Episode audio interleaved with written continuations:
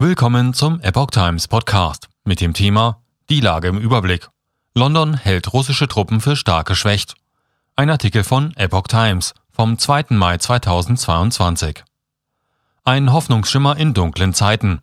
Mit Hilfe des Roten Kreuzes werden in Mariupol Zivilisten aus dem belagerten Stahlwerk gerettet. Und es soll weitergehen. Die Entwicklungen im Überblick. Die Rettung von Zivilisten aus dem schwer umkämpften Werk Azovstal in der ostukrainischen Hafenstadt Mariupol geht voran. Es seien seit dem Wochenende 126 Menschen in Sicherheit gebracht worden, teilte das russische Verteidigungsministerium am Dienstag mit. Das Militär garantiere die Sicherheit des humanitären Korridors.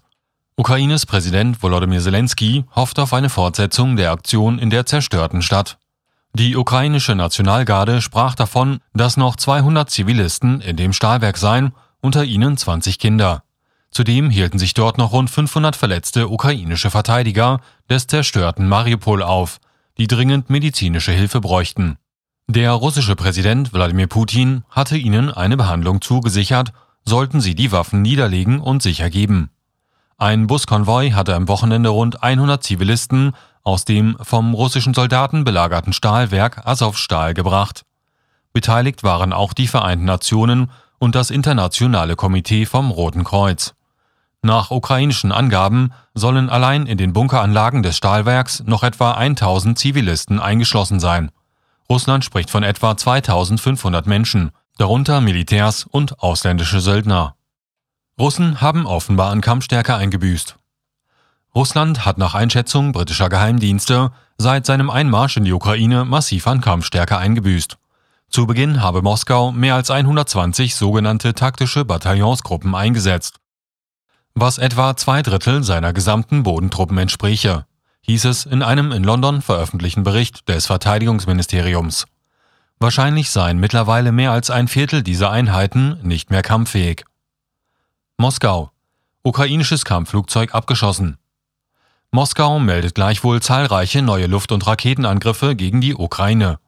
Dabei hätten die taktische Luftwaffe und Heeresflieger 27 Ziele beschossen, mit flugzeugbasierten Hochpräzisionsraketen seien weitere 38 Militärobjekte getroffen worden, sagte der Sprecher des russischen Verteidigungsministeriums Igor Konaschenkov.